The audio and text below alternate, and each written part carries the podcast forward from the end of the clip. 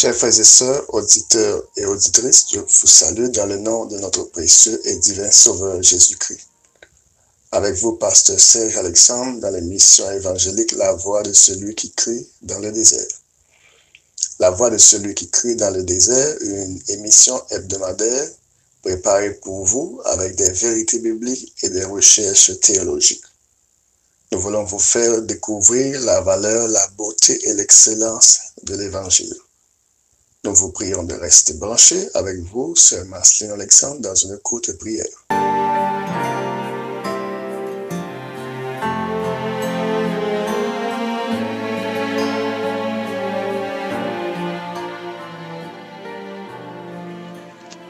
Gloire au Père, gloire au Fils, gloire au Saint-Esprit, Dieu Tout-Puissant, à toi seul la gloire et l'honneur. Nous te remercions pour tous les privilèges que tu nous as accordés. Nous te demandons pardon pour nos péchés et nos iniquités. Voici, Seigneur, l'émission La voix de celui qui crie dans le désert, des bénir le pasteur Serge, ainsi que tous nos auditeurs, que ton esprit puisse illuminer leur âme et qu'ils soient édifiés. Nous bénissons, glorifions, exaltons ton nom, Seigneur. Nous te prions ainsi, au nom du Père, au nom du Fils, au nom du Saint-Esprit. Amen.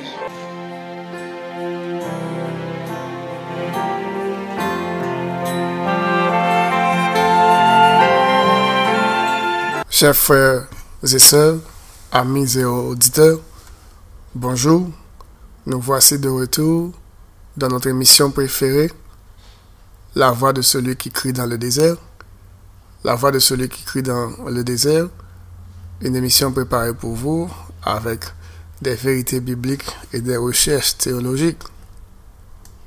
Vous pouvez auditionner cette émission deux fois dans la semaine, les, les mardis de 7h à 8h du soir, et puis les dimanches de 3h à 4h de l'après-midi.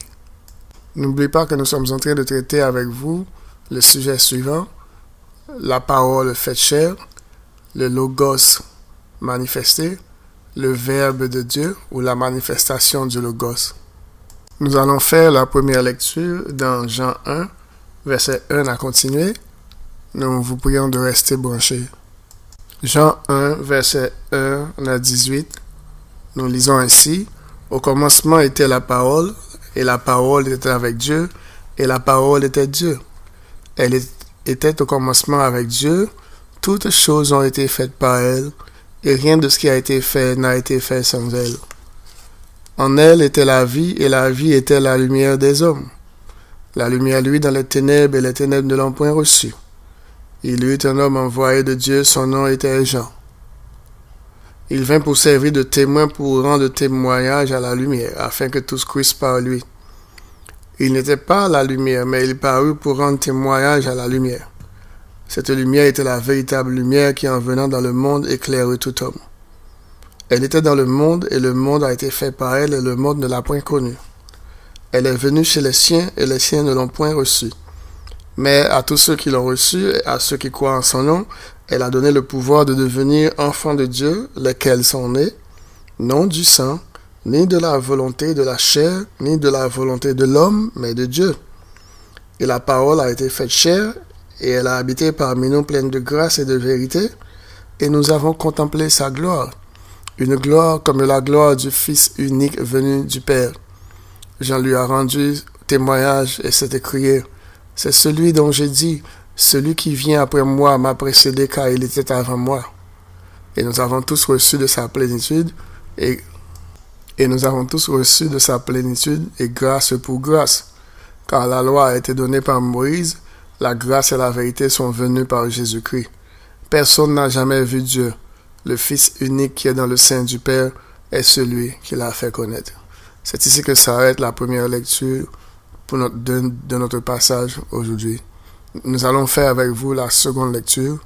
Seconde lecture, Matthieu, Matthieu 3, verset 10 à 12.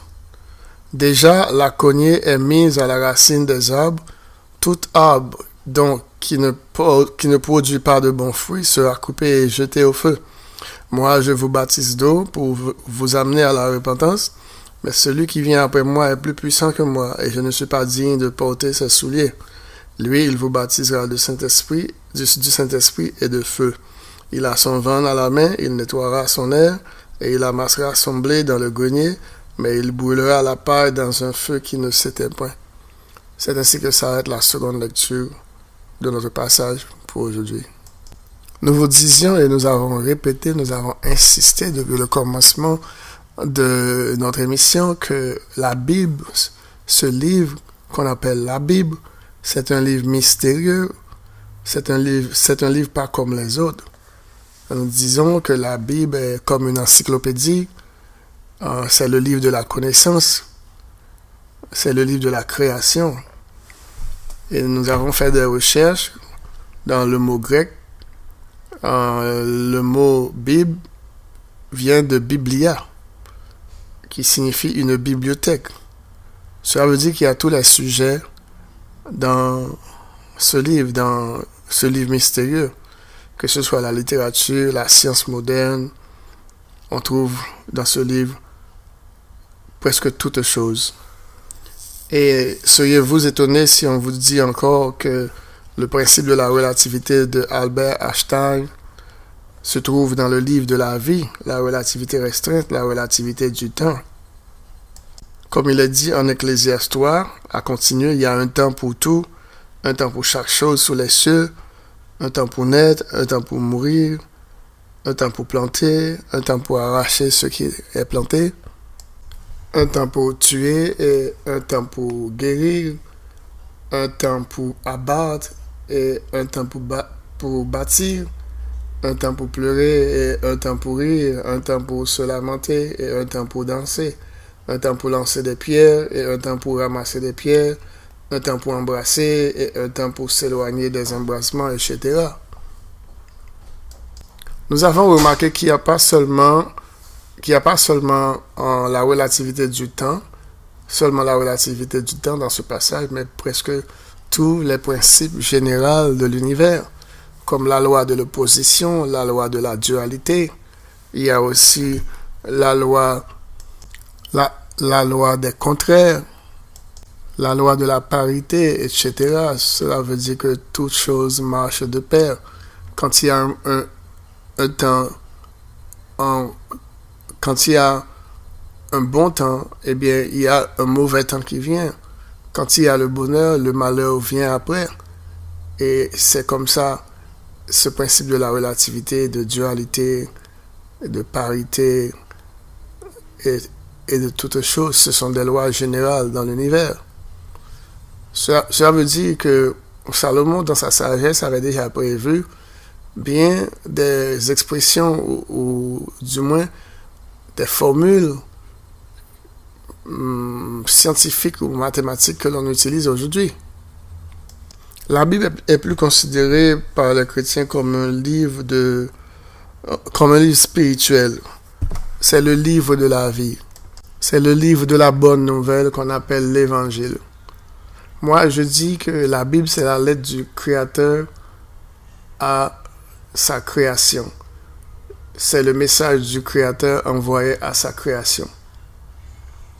on trouve dans, ce livre diverses formes de langage, des moyens utilisés par Dieu pour parler aux hommes.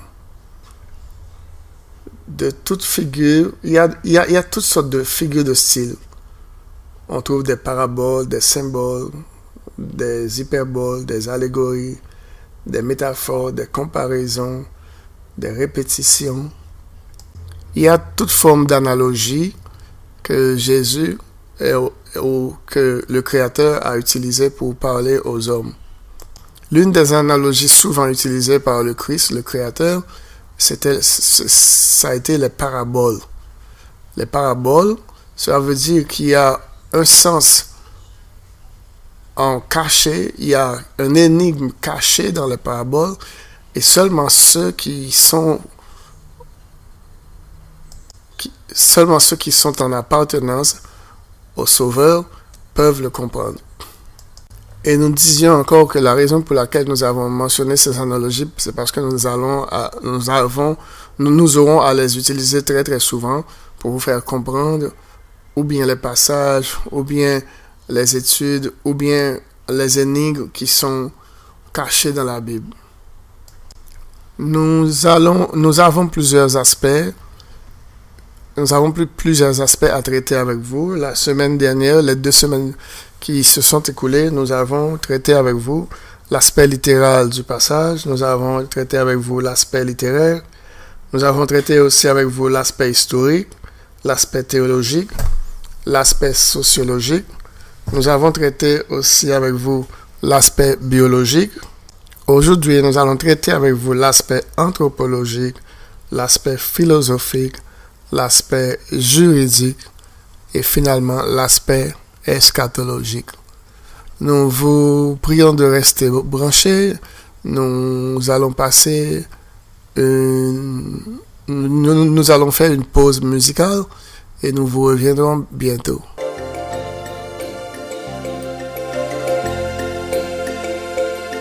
Son sang efface toute condamnation pour ceux qui demeurent en Jésus. Son sang efface toute condamnation pour ceux qui demeurent en Jésus. Car la loi Jésus efface et libère de la mort et du péché. Son sang efface toute condamnation pour ceux qui demeurent en Jésus. Son sang efface toute condamnation pour ceux qui demeurent en Jésus. Efface toute condamnation pour ceux qui demeurent en Jésus. Car la loi de la grâce en Jésus efface et libère de la mort et du péché. Son sang efface toute condamnation pour ceux qui demeurent en Jésus.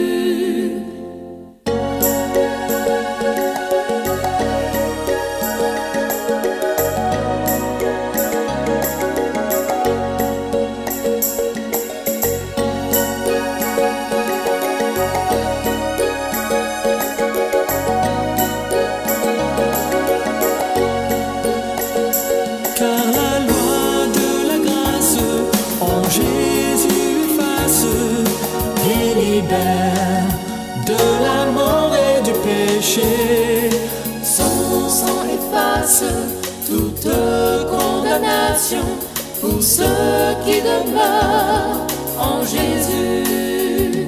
Car la loi de la grâce en Jésus efface et libère de la mort et du péché.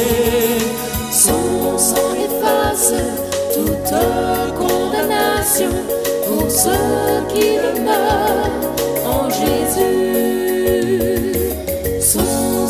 Efface toute condamnation pour ceux qui demeurent en Jésus.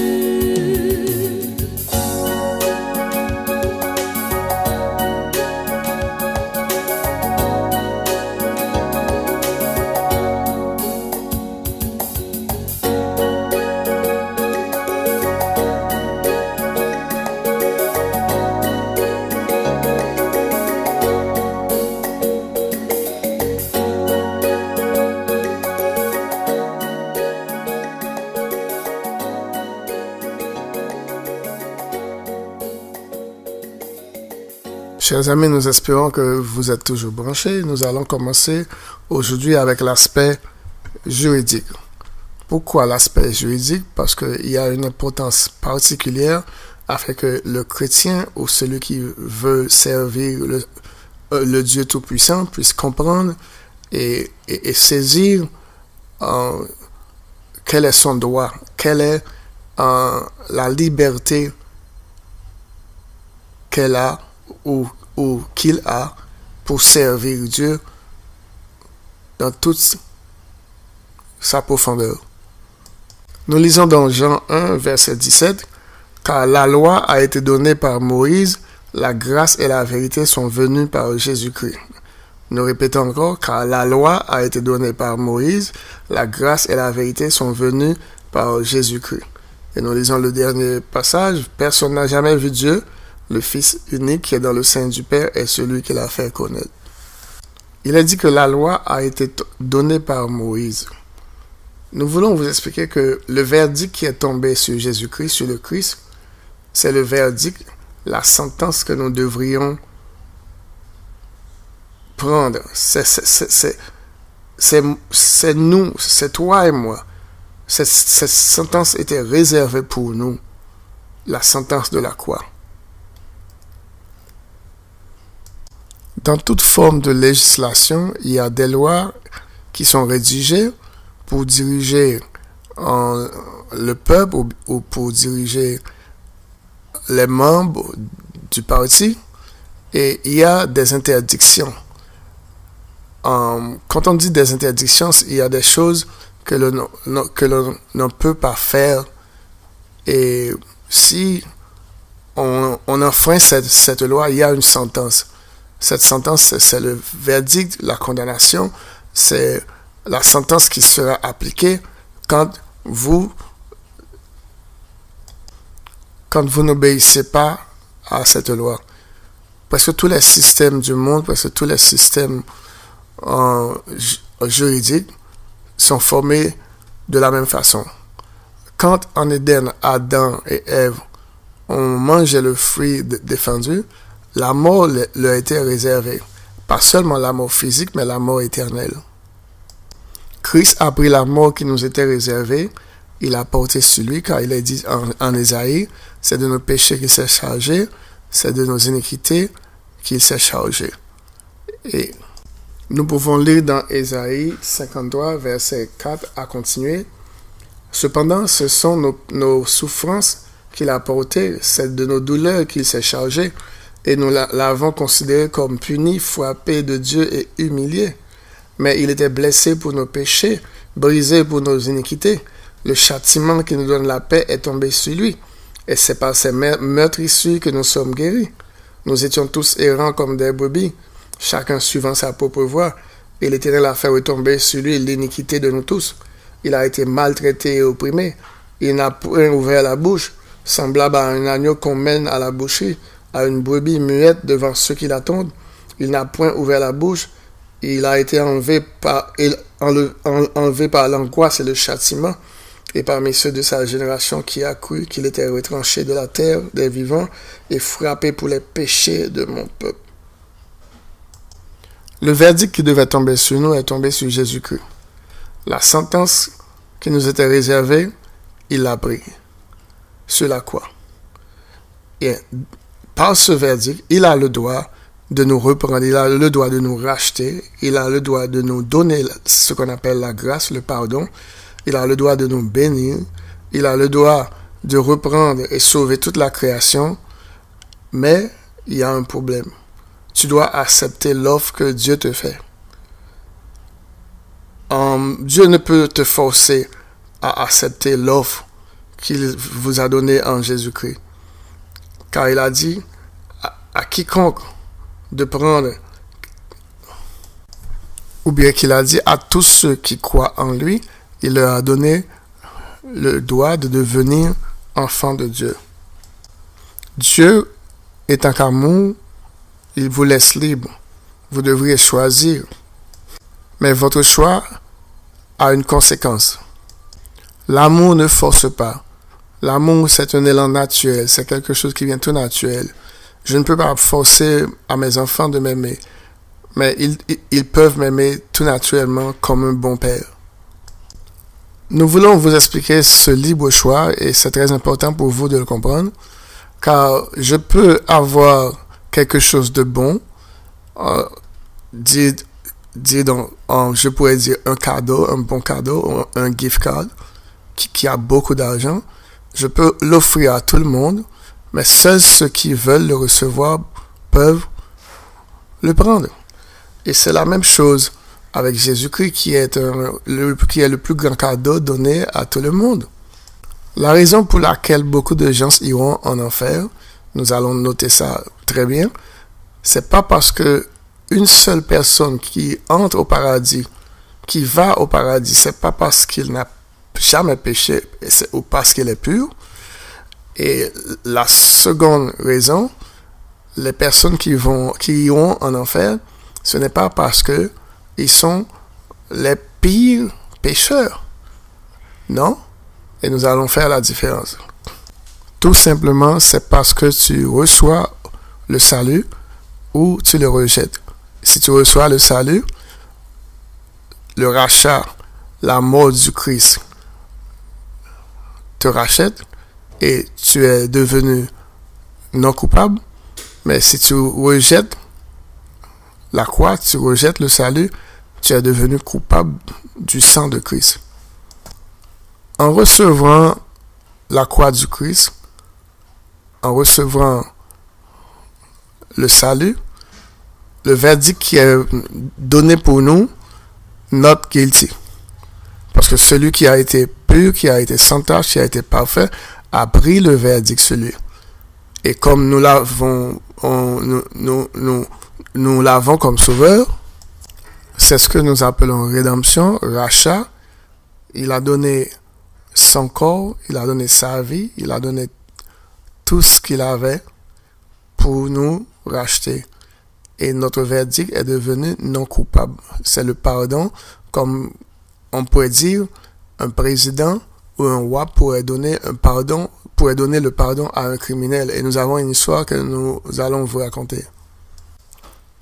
La loi qui a été donnée par Moïse, c'est la colère de Dieu sur l'homme, la colère de Dieu qui est tombée sur l'homme après la désobéissance. Jésus a fait la médiation entre nous et la loi de Dieu. Et comme la sentence de Dieu, le verdict de Dieu pour le péché est tombé sur lui, cette mort éternelle que nous devrions prendre est éradiquée. La seconde mort est, éradiquée ainsi que la mort physique. Jésus est un avocat au trône de Dieu. La grâce et le pardon que le roi donne aux criminels, si on le refuse, il ne reste plus rien qu'à vous jeter dans la gêne, qu'à vous appliquer, qu'à appliquer sur vous la sentence capitale. Dans le livre de la Genèse, Dieu a déjà, dans sa législation, déclaré la sentence, le verdict qui a été réservé aux rebelles, à ceux qui désobéissent. Et nos premiers parents, Adam et Ève, ont été coupables. La mort a été le châtiment. Car la loi, c'est la colère de Dieu, c'est ce que Moïse représentait.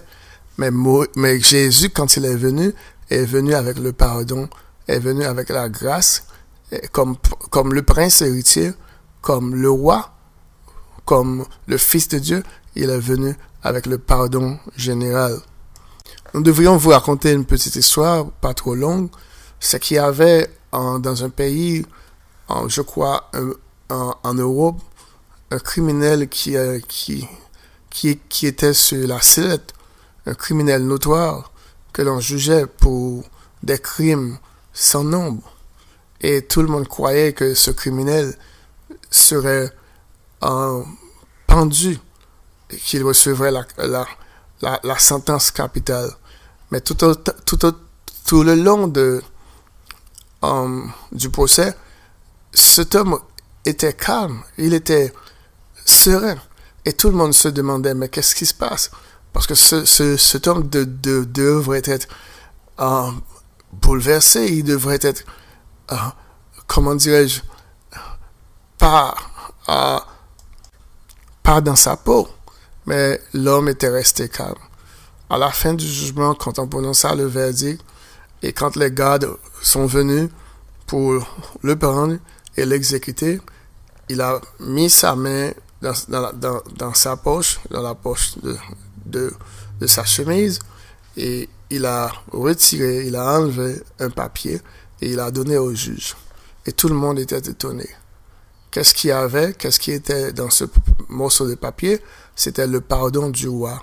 Le roi lui avait accordé le pardon et c'est pourquoi, malgré toutes les rigueurs de la loi, tous les jugements qui étaient tombés sur lui, l'homme était serein. Et que dire On ne pouvait rien faire car le, car le roi a déjà décidé.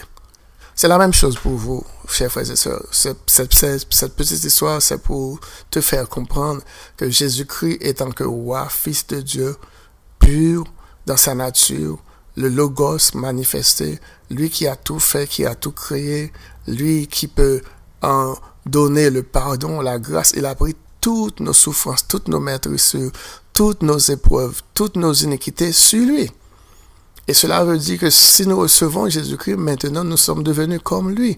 Nous sommes devenus non coupables, not guilty.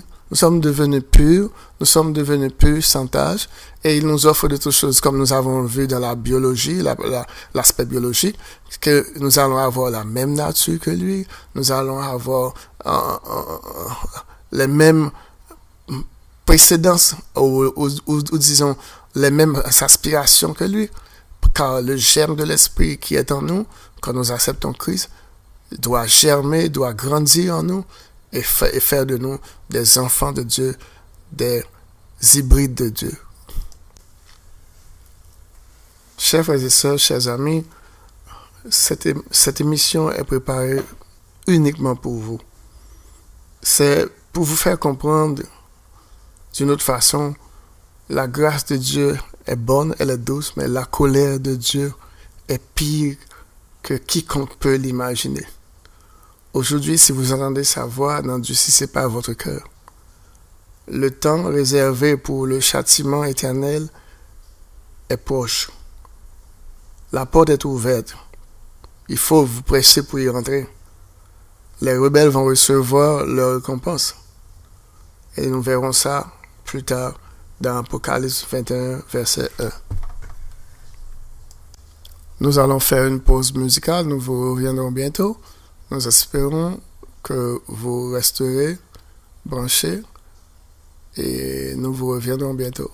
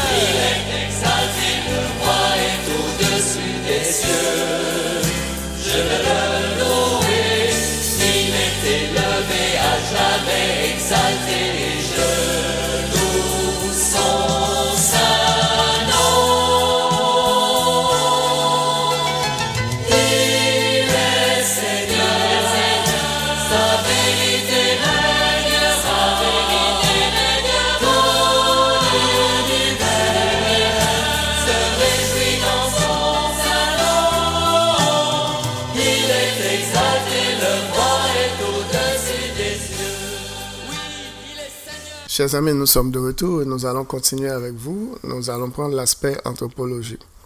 L'aspect anthropologique, je crois que nous ne l'avons pas encore traité. L'aspect anthropologique, c'est l'étude des comportements humains et des sociétés passées et présents. Hum, il y a aussi ce qu'on appelle social anthropologie et culturelle anthropologie. Euh, c'est l'étude des valeurs des sociétés Jésus-Christ est le théanthrope. Cela explique qu'il a la nature de Dieu, il a la nature de l'homme. La nature de Dieu, il est Dieu parce qu'il a été formé par l'œuvre de l'Esprit Saint, qui est Dieu dans toute sa nature. Il est homme en prenant la chair humaine dans sa formation.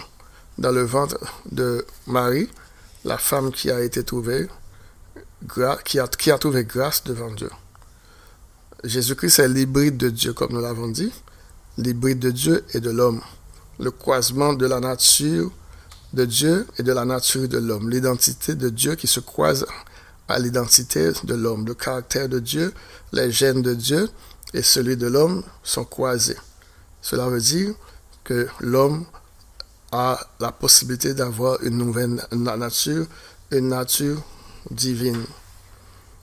Cette nature, comme nous l'avons dit, cette nature, comme nous l'avons dit, peut vaincre la nature humaine qui a été pervertie, qui a été détériorée, qui a été euh, dans, dans la mutation que nous, avons eue avec les, les, faux dieux, les démons, la nature de Jésus-Christ en venant dans, dans, dans, la chair, non seulement peut, peut neutraliser cette nature, mais peut aussi nous changer complètement.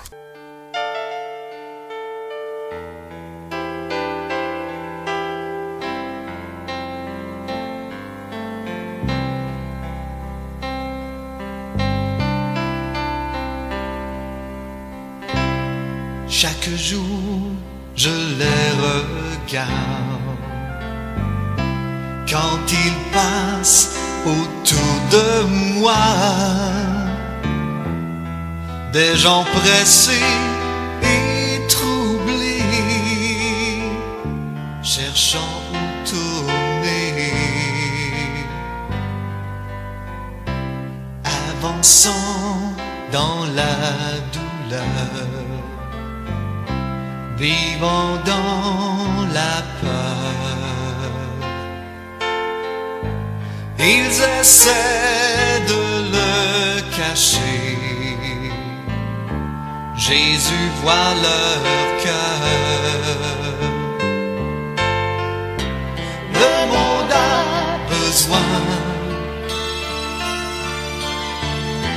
besoin du Seigneur.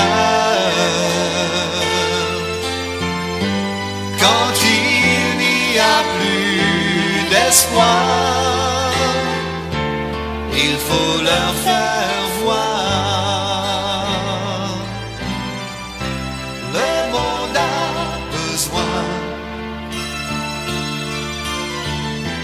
besoin du Seigneur.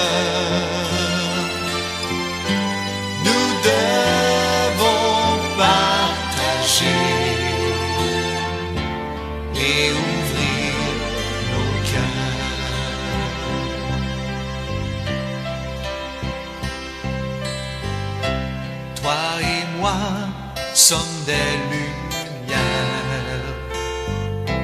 dans ce monde à l'envers. À tout prix, va partager. Oui, il faut se sacrifier.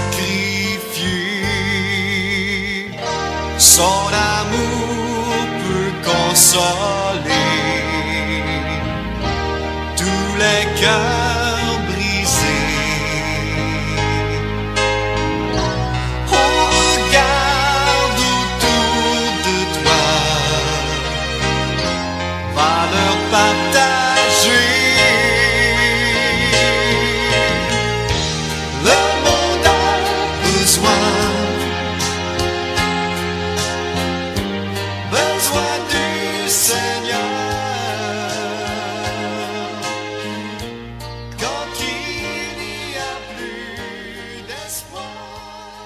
frères et sœurs, nous sommes de retour encore avec vous, Pasteur Serge Alexandre, dans l'émission La voix de celui qui crie dans le désert.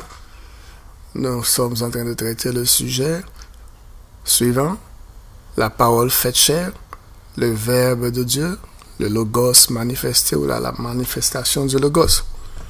Nous allons entamer avec vous maintenant l'aspect philosophique du passage.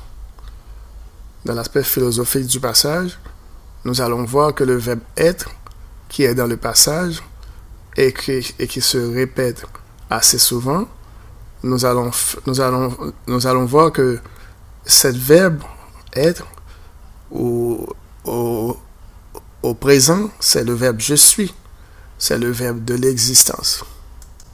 La philosophie est l'étude générale et fondamentale des problèmes concernant l'existence, la connaissance, les valeurs, la raison et l'esprit.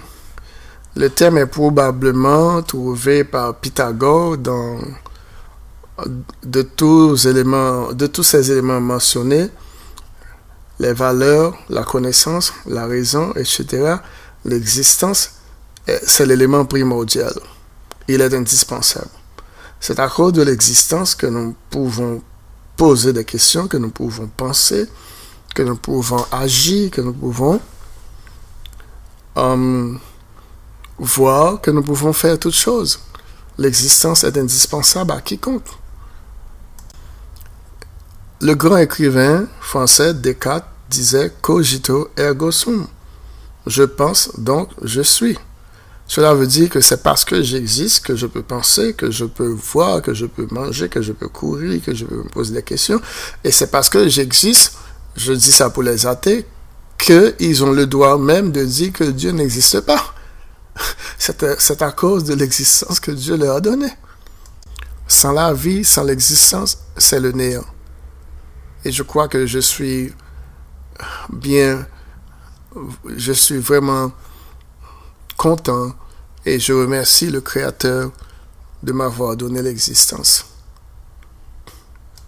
Nous allons lire pour vous encore dans Jean 1 pour vous faire comprendre cette répétition du verbe je suis et nous pourrons, nous pouvons, nous continuer avec vous dans l'aspect philosophique. Nous lisons pour vous, au commencement était la parole, la parole était avec Dieu, et la parole était Dieu. Elle était au commencement avec Dieu. Toutes choses ont été faites par elle, et rien de ce qui a été fait n'a été fait sans elle. En elle était la vie, et la vie était la lumière des hommes, etc. Nous avions vu que cette répétition du verbe je suis à l'imparfait de l'indicatif à la troisième personne, euh, c'est comme une, une, forme d'insistance pour vous montrer, pour insister sur la présence indéfinie du Logos, la présence indéfinie du Verbe de Dieu, du Verbe de Dieu qui a tout fait, qui a tout créé, qui a tout mis à l'existence. Et sans lui, il n'y aurait rien. Par lui, tout a été créé. En lui, tout a été créé. Et nous verrons cela aussi dans d'autres sujets. Nous allons lire pour vous dans Exode quand l'ange de l'Éternel parlait à Moïse et vous allez voir la même connotation que nous, que nous, essayons de te faire comprendre dans Jean 1. Nous allons lire dans Exode 3, 3 verset 3 à continuer. Moïse, l'ange de l'Éternel Verset 2 a continué. L'ange de l'Éternel lui apparut dans une flamme de feu au milieu d'un buisson. Moïse regarda et voici le buisson était tout en feu, et le buisson ne se consumait pas. Moïse dit, je veux me détourner pour voir quelle est cette grande vision, et pourquoi le buisson ne se consume point? L'Éternel vit qu'il se détournait pour, voir, et Dieu l'appela du milieu du buisson, et dit, Moïse, Moïse, il répondit, me voici. Dieu dit, n'approche pas d'ici, ôte tes souliers de tes pieds, car le lieu sur lequel tu te tiens est une terre sainte. Et il ajouta, je suis le Dieu de ton père, le Dieu d'Abraham, le Dieu d'Isaac, le Dieu de Jacob. Moïse se cacha le visage car il craignait de regarder Dieu. L'Éternel dit, j'ai vu la souffrance de mon peuple qui est dans l'Égypte, et j'ai entendu les cris que, lui font pousser ses oppresseurs, car je connais ses douleurs. Je suis descendu pour les délivrer, et de la main des Égyptiens et pour les faire monter dans ce pays, dans un bon et vaste pays, dans un pays où coule le lait et le miel, dans les lieux qu'habitent les Cananéens, les Étiens, les Amoréens, les Phérésiens, les Éphésiens, les Jubésiens. Nous allons omettre quelques versets pour continuer au verset 13. Moïse dit à Dieu, j'irai donc vers les enfants d'Israël et je leur dirai, le Dieu de vos pères m'envoie vers vous, mais s'ils me demandent quel est son nom, que leur répondrai-je? Dieu dit à Moïse, je suis celui qui suis. Et il ajouta, c'est ainsi que tu parlera aux enfants d'Israël, celui qui s'appelle Je suis m'a envoyé vers vous. Nous avons vu au prime abord que l'ange de l'Éternel est apparu dans le buisson. L'ange de l'Éternel, c'était la manifestation du Fils de Dieu, le Logos, dans l'Ancien Testament, que l'on appelle la théophanie. Et notez bien qu'il a reçu l'adoration. Il a dit à Moïse, ôte tes sandales, ôte tes sandales, car le lieu où tu te tiens est un lieu saint. Et on n'a pas fait de différence entre l'ange de l'Éternel. On dit aussi, Dieu dit à Moïse, le Fils de Dieu, il est Dieu dans sa nature, dans son caractère, dans sa puissance, dans son autorité, dans sa volonté, dans sa beauté, en toutes choses. Il est Dieu. Nous avons vu que cet aspect du verbe je suis, celui qui suit, est un éternel présent. Il n'a pas de passé, il n'a pas de présent, il n'a pas de futur. Il vit dans l'éternité, mais il, transcende aussi notre vie, il transcende aussi la création pour se manifester quand il le veut et en, toutes choses. Il ne siège pas dans, le temporel, mais il peut traverser, transcender le temporel pour faire ce qu'il veut. Et il reste tant bien dans son éternel présent, dans son éternelle existence. C'est ce qu'il a fait quand il est venu dans le ventre de la jeune femme pour nous délivrer et nous donner une nouvelle existence. Et il est dit dans Jean 1, verset 12 et 13, à tous ceux qui l'ont reçu, à ceux qui croient en son nom, elle a donné le pouvoir de devenir enfants de Dieu, une autre vie, une autre existence, une nouvelle destinée pour ceux qui croient en lui. Est-ce pourquoi celui qui vient à Dieu reçoit une récompense? Celui qui vient à Dieu a déjà une existence éternelle qui lui est donnée en Jésus-Christ. Nous allons faire une pause musicale encore, chers amis, et nous vous reviendrons dans le sujet. Nous espérons que vous resterez branchés.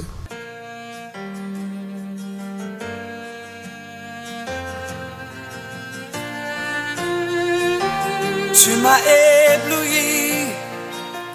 par tes mélodies, tu m'entoures d'un chant d'amour, chant de délivrance devant mes ennemis, toutes mes craintes s'enfuient.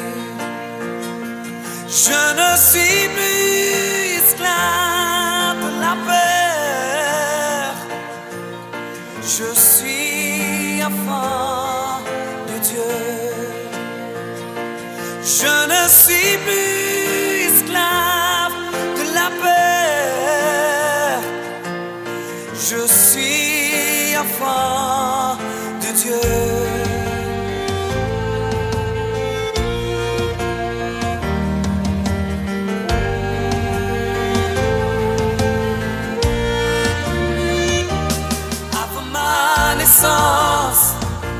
tu m'avais choisi, appelé par mon nom.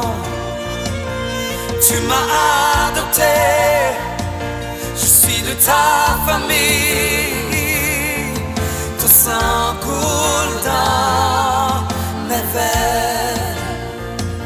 Je ne suis plus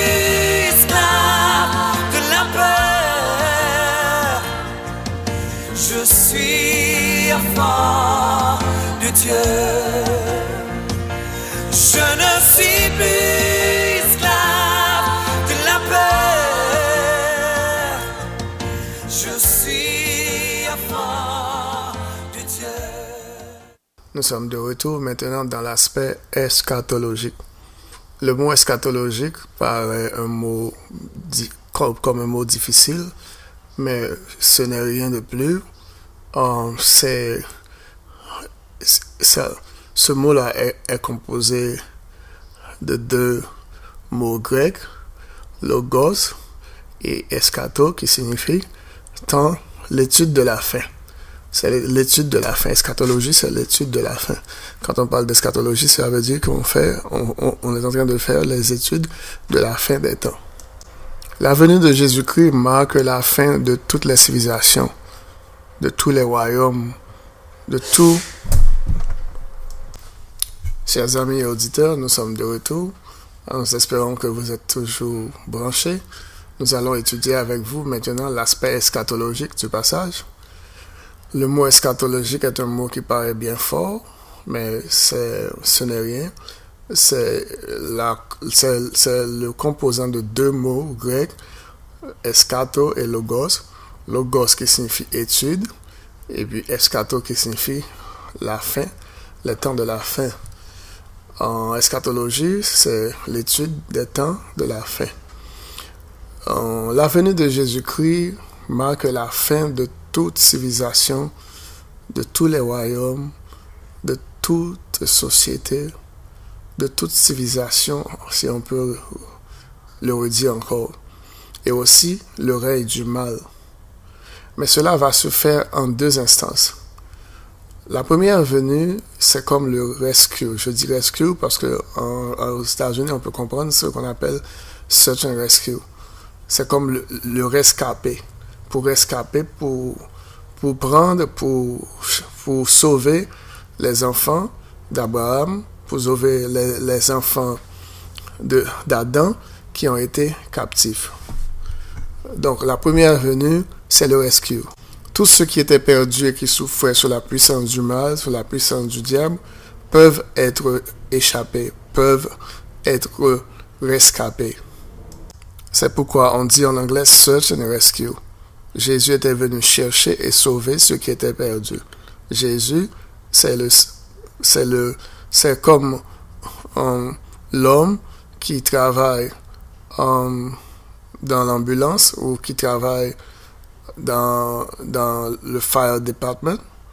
Comment dirais-je encore si je pouvais prendre le nom? C'est, c'est, c'est, le sauveur et celui qui peut nous rescaper. Rescaper de la mort, non seulement de la mort physique, mais de la mort éternelle. C'est comme un roi qui aurait envoyé son armée avec son fils, le prince, le commandant, pour, pour délivrer ses enfants ou bien des membres de sa famille qui ont été captifs. Mais après que les enfants ou les membres de la famille aient été sauvés, que fera le roi avec les rebelles? Jésus peut sauver tous les enfants de la postérité d'Adam, que ce soit les enfants d'Abraham ou les enfants de Noé, que, que vous soyez noir ou blanc, que vous soyez jaune, Jésus peut rescaper sauver toute la race humaine, tous les descendants d'Adam. Jésus-Christ, c'est le rescue, c'est le bateau de sauvetage, c'est l'hélicoptère qui est venu nous sauver du naufrage, qui est venu nous, sauver de la mer du péché qui est si profonde et que nous ne pourrions pas nous en sortir nous-mêmes. Mais après que l'opération de sauvetage est terminée, que fera-t-on des rebelles? Il est très important de savoir parce que quand tu refuses Jésus-Christ, cela veut dire que tu refuses aussi le pardon de Dieu. Cela veut dire que tu es bon, cela veut dire que tu es plus que Dieu, cela veut dire que tu n'as pas besoin de Dieu et ton châtiment sera pire que les rebelles. Parce que les rebelles, on ne leur pas, on ne leur avait pas offert le pardon ils n'ont pas de pardon. Et toi, tu as le pardon et tu le rejettes. Cela veut dire ton châtiment sera pire. Après cette opération de sauvetage, le Logos manifesté, le Seigneur, le Dieu Tout-Puissant, qui s'est manifesté sur la croix, détruira toutes choses.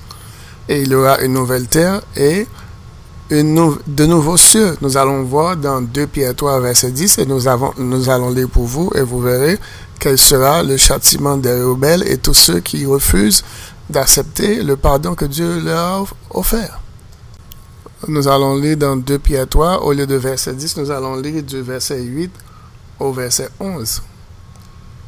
2 Pierre 3, verset 8. Mais il est une chose, bien aimée, que vous ne devez pas ignorer, c'est que devant le Seigneur, un jour est comme mille ans et mille ans sont comme un jour.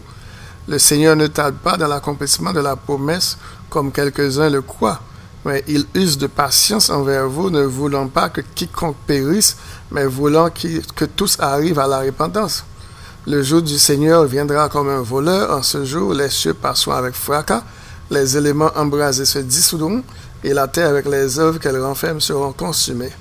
Puisque donc, toutes ces choses doivent se dissoudre, qu'elle ne doit pas être la sainteté de votre conduite et votre piété. Comme vous avez mentionné dans le passage, le Seigneur use de patience envers quiconque, envers tous, parce qu'il ne veut, il ne veut pas que quiconque périsse.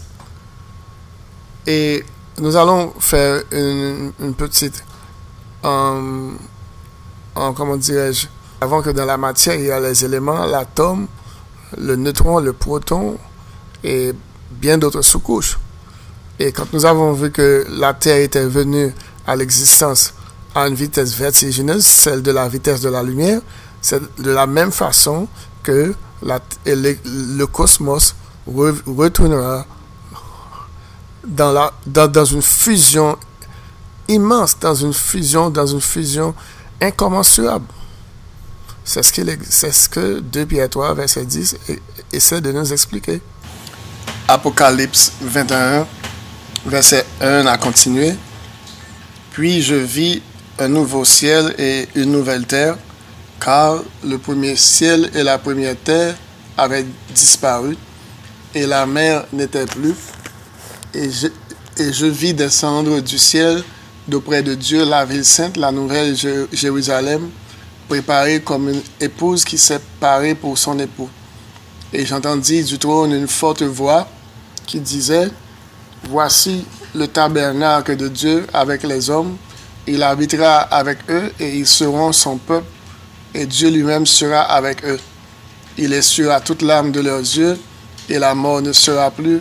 il n'y aura plus, plus excusez-moi, il n'y aura plus ni deuil, ni cri, ni douleur, car les premières choses ont disparu. Et celui qui était assis sur le trône, voici, dit, je fais toutes choses nouvelles. Et il dit, écrit, car ces paroles sont certaines et véritables. Et il me dit, c'est fait, je suis l'alpha et l'oméga, le commencement et la fin. À celui qui a soif, je donnerai de la source de l'eau de vivre gratuitement. Celui qui vaincra habitera ces choses, je serai son Dieu et ils seront mon peuple. La nouvelle création sera éternelle car Christ va la purifier. Comme la fusion des éléments peut faire sortir l'or pur, le mal et son auteur, Lucifer, les anges déchus, les rebelles, les impies, tous ceux qui veulent, qui veulent mépriser le Fils de Dieu ou qui, ou qui ne veulent pas recevoir le salut seront consumés. Les dominations seront effacées de la création pour une existence infinie dans la géhenne. Voici la récompense de tous ceux qui rejettent le Créateur, le Saint d'Israël, le Fils de Dieu, le roi de tous les hommes. Chers amis, nous allons rester là. Nous, nous, ne, ferons plus d'autres commentaires. Nous espérons que l'Esprit de Dieu a pu ouvrir les yeux de vos cœurs afin que vous puissiez comprendre ces paroles et voir quelle est l'importance, voir quelle est la sagesse, voir quelle est la grâce qui vous est accordée en Jésus-Christ, notre Sauveur. Nous reviendrons après dans un autre sujet. Nous allons prendre une pause musicale et nous revenons avec la prière finale. Chers amis, que Dieu vous bénisse.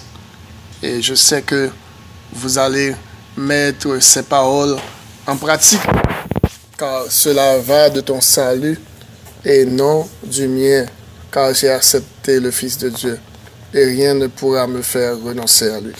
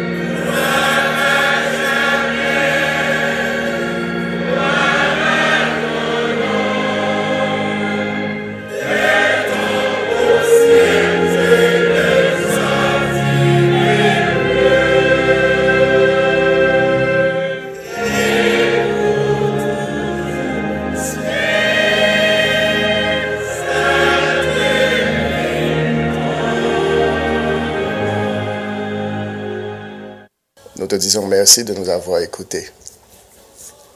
Seigneur, au nom de ton Fils, nous t'en prions aujourd'hui. Lui qui nous a donné la vie, le mouvement et l'être. Lui qui a fait de nous un royaume et des sacrificateurs pour, le, pour toi, notre Dieu. Merci Seigneur de nous avoir donné l'intelligence, la sagesse. Merci Seigneur de nous avoir donné ton esprit afin de pouvoir comprendre les choses éternelles, afin de pouvoir comprendre ta parole. Ouvre nos cœurs, ô Dieu. Donne-nous, Seigneur, la paix, la paix dont nous avons besoin dans ce monde de, ténèbres, dans ce monde de turbulence. Merci, ô Dieu, pour tout ce que tu as fait pour nous. Merci d'avoir envoyé Jésus mourir pour nous sur la croix afin de nous racheter. Autrefois, nous étions ténèbres. Aujourd'hui, nous sommes des enfants de lumière. Aide-nous, Seigneur, à demeurer dans la lumière. Aide-nous, Seigneur, à demeurer dans la vérité. Car tu as dit la vérité, c'est qu'ils te connaissent, toi le seul vrai Dieu et celui que tu as envoyé, Jésus-Christ. Merci, Seigneur. Au nom de ton Fils, nous t'en prions ainsi, lui qui vient et qui est au siècle des siècles. Amen. À la semaine prochaine pour notre émission. Chaque mardi, 7h pour 8h.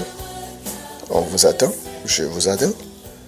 Merci, chers auditeurs.